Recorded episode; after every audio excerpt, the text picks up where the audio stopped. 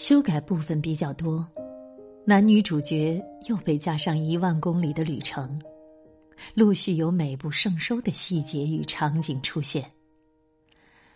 文体在微妙的自动调整，人物也自动变化，跟之前预设并不一样。这是作品的自主性，有它发展中的生命。写到他去恒河撒骨灰，梦见母亲，心里也升起深深的悲哀和感动。之所以感觉疲倦，不在于身体姿势的僵硬或缺少活动。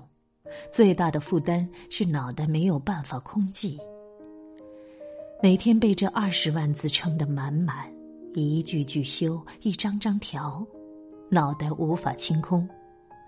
让脑袋空下来是最好的休息。背着这一大袋文字爬山，骑虎难下，如同攀登山峰。完成一件事需要强大的信念，也需要猛烈的奇情。一整天看稿子，路过韩国料理餐厅，点一份鱿鱼沙拉，一份大酱汤。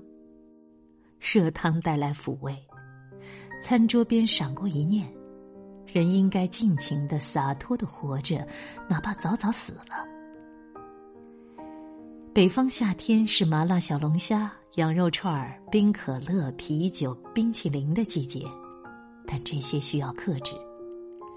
正念跳出来告诉我，粗茶淡饭是正道，身体已不能承担以往认为的美味。人容易得意忘形，烟酒辣甜食海鲜肉，随心所欲，还有性、金钱、权力，各种欲望、情绪与念头需要管理。每一个日常活动的发生与心念。都是粮食，都在组成自己。听闻一些黑暗爆裂的故事，生活的深渊隐藏于日光之下，远比电影和小说精彩万分。一些读者来信透露生命深处的隐藏记忆，让人为之心颤。鲜活、深沉、严酷、真实的世间素材，也许会选出一二当做小说的故事。人是无名与苦痛，如同污泥。本质上，人有隐藏的邪恶部分，也有脆弱而真实的纯洁。邪恶与纯洁相依，究竟上是一位。他们让我知道众生平等，再不可思议的事情，也无需大惊小怪。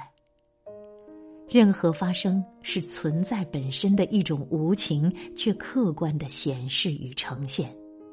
对创作者来说，反复污泥里打滚和控诉并无太大意义，用文字写出灵魂的明光才不容易。电影或书的创作源自生活，但应该高于生活，趋向高处，否则无意义。生活本身是个烂泥塘，不能指望依靠生活本身去解决内心的处境。我们试图去了解世间所谓大量的常识、信息、知识、经验，却并不了解人的心灵与本性，后者是至关重要的。有时，仿佛有一种难以言语的温柔的悲伤涌起，为自己，也为别人。人的愿望是微弱的，一厢情愿的。接受处境，里面有极细微的因缘。人类的痛苦不能够只是凭靠回忆、追问、悼念、记录得到解决。如果没有被引起真正的重视，或者说能够基于广大他人的利益和福祉进行思考和改进，悲剧只会一再发生，重复发生。